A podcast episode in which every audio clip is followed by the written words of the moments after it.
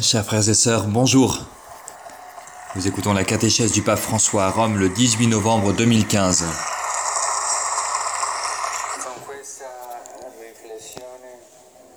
Dans cette réflexion, nous sommes arrivés au seuil du jubilé. Il est tout proche maintenant. Face à nous se trouve la porte, mais pas seulement la porte sainte. Il y a une autre porte, la grande porte de la miséricorde de Dieu. C'est une très belle porte qui accueille notre regret et nous offre la grâce du pardon.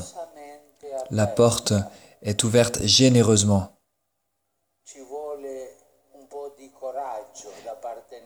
Il nous faut un peu de courage quand même pour la franchir.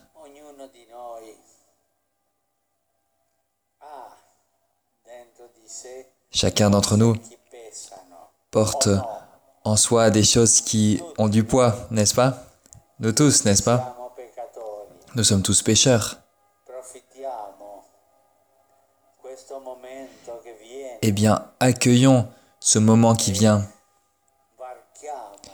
et franchissons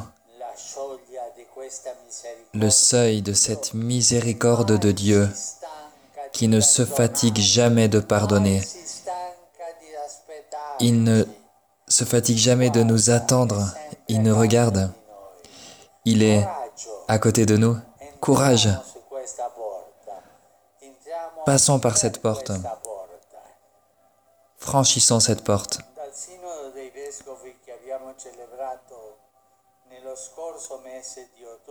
Il y a eu le synode des évêques en octobre dernier et toutes les familles, l'Église entière,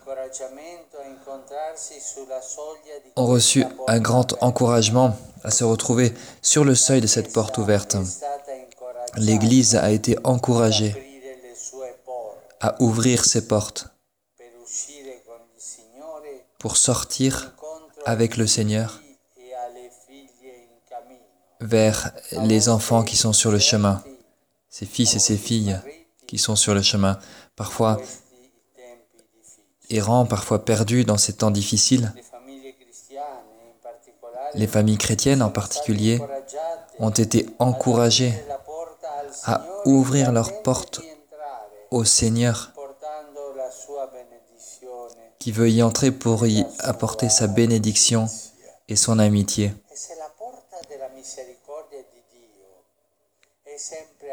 Et si la porte de la miséricorde de Dieu est toujours ouverte, les portes de nos églises aussi, de l'amour de nos communautés, de nos paroisses, de nos institutions, de nos diocèses, ces portes doivent être ouvertes pour qu'ainsi nous tous, nous puissions sortir et porter à tous la miséricorde de Dieu. Le jubilé, c'est que la grande porte de la miséricorde de Dieu, mais aussi les petites portes de nos églises ouvertes, puissent laisser entrer le Seigneur et que le Seigneur aussi puisse sortir, lui qui parfois est prisonnier de nos structures, de nos égoïsmes et beaucoup d'autres choses. Le Seigneur ne force jamais la porte. Il demande lui aussi la permission d'entrer. Le Seigneur nous demande la permission. Il ne force pas la porte. Le livre de l'Apocalypse nous dit, je suis à la porte et je frappe. Imaginons-nous le Seigneur qui frappe à la porte de notre cœur. Si quelqu'un écoute ma voix et s'il m'ouvre la porte, je viendrai chez lui, je viendrai prendre le repas chez lui et lui avec moi. Cette grande vision du livre de l'Apocalypse. Voilà la prophétie de la cité de Dieu Ces portes ne se fermeront jamais le jour, c'est-à-dire elles ne se fermeront jamais, car il n'y aura plus de nuit. Il y a des endroits dans le monde où on ne ferme jamais les portes à clé, il y en a encore. Mais il y en a tant où les portes sont blindées et où cela est devenu normal. Nous, nous ne devons pas nous rendre à l'idée de devoir appliquer ce système, un système de sécurité bien sûr, mais que ce système s'applique à toute notre vie, à la vie de la famille, de la cité, de la société, et encore moins à la vie de l'Église. Il serait terrible de voir une Église qui ne sache pas accueillir, un peu comme une famille renfermée sur elle-même. Cela contredirait l'Évangile et ça assécherait le monde. Il ne faut pas de porte blindée dans l'Église. Tout doit être ouvert.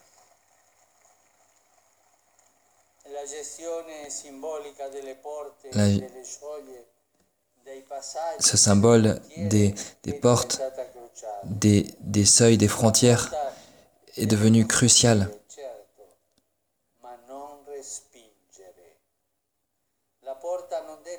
Il ne faut pas repousser, il ne faut pas forcer la porte, bien sûr, il faut demander la permission pour que l'hôte puisse accueillir, pour que l'hospitalité puisse resplendir dans la liberté de l'accueil, au-dessus de la puissance de l'invasion. La porte s'ouvre souvent pour voir si à l'extérieur quelqu'un est en train d'attendre. Si quelqu'un peut-être est à l'extérieur et n'a même pas la force, le courage de frapper à la porte. Combien de personnes ont perdu la confiance, n'ont plus le courage de frapper à la porte, de frapper à la porte de, notre cœur chrétien, les portes de nos églises. Et elles sont là, ces personnes. Elles n'ont pas le courage de venir nous voir. Nous leur avons enlevé la confiance. S'il vous plaît, que ceci n'arrive jamais. La porte nous parle beaucoup de la maison et aussi de l'église.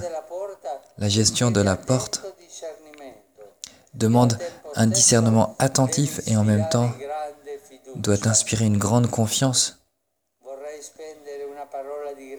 Je voudrais dire une parole de reconnaissance à tous les gardiens des portes de nos habitations, des institutions civiles, des églises.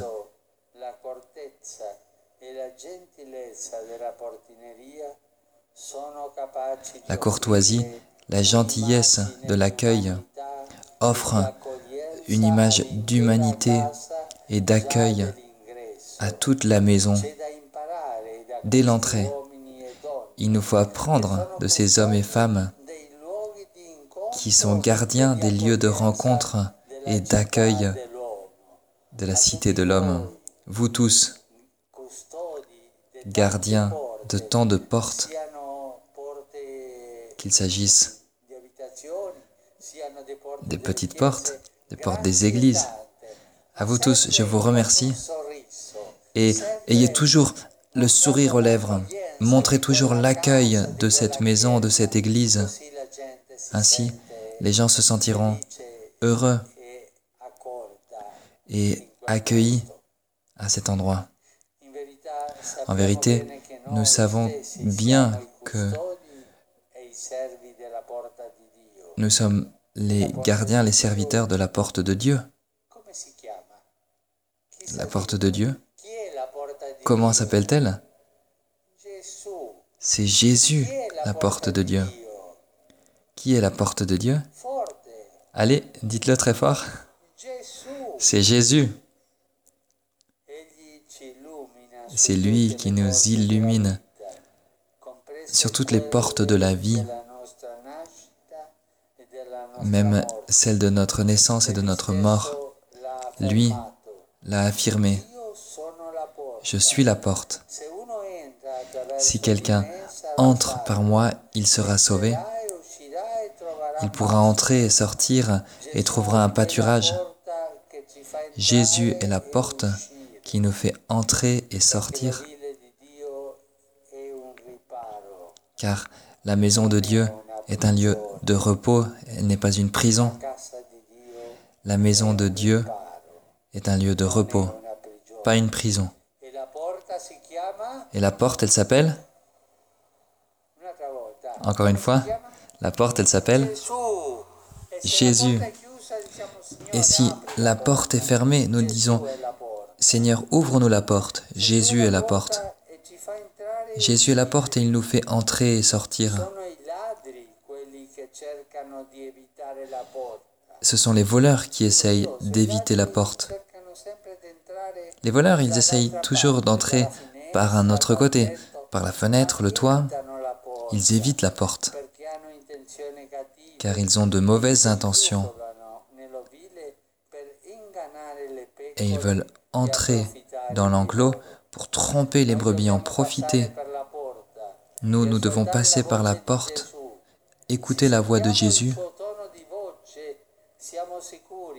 Si nous entendons le ton de sa voix, alors nous pouvons être rassurés, nous pouvons entrer et sortir sans danger. Dans ce beau discours de Jésus, on nous parle aussi du gardien, du gardien qui a la tâche d'ouvrir au bon pasteur. Si le gardien entend la voix du pasteur, alors du berger, il ouvre et il fait entrer toutes les brebis que le berger a amenées, même celles qui étaient perdues dans les bois. Ces brebis que le bon pasteur, le bon berger est allé rechercher. Ce n'est pas le gardien qui choisit les brebis. Ce n'est pas le secrétaire de la paroisse ou la secrétaire de la paroisse. Non. Les brebis sont toutes invitées. Elles sont choisies par le bon pasteur, le bon berger. Le gardien obéit à la voix du berger. Et voilà comment nous aussi, nous devons être comme ce gardien. L'Église est celle qui accueille à la porte de la maison du Seigneur. L'Église est celle qui accueille à la porte. Elle n'est pas maîtresse de la maison du Seigneur. La Sainte Famille de Nazareth sait bien ce que veut dire une porte ouverte ou une porte fermée, car elle attend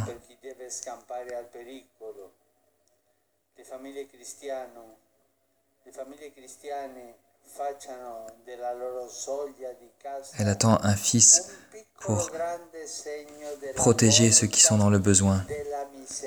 Et les familles chrétiennes doivent être un petit signe de la porte de la miséricorde et de l'accueil de Dieu.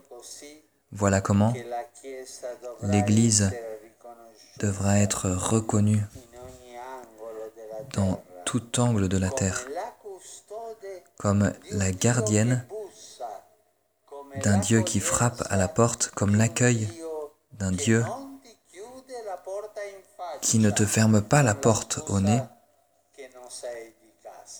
en te disant que tu ne viens pas de la maison. C'est ainsi que nous voulons être tous proches, nous approcher du jubilé, la porte sainte, la porte sainte qui nous dit la grande porte de la miséricorde de Dieu, et cela aussi doit être la porte de notre cœur pour recevoir, nous tous, le pardon de Dieu et aussi nous donner notre pardon et accueillir tous ceux qui frappent à notre porte. Merci.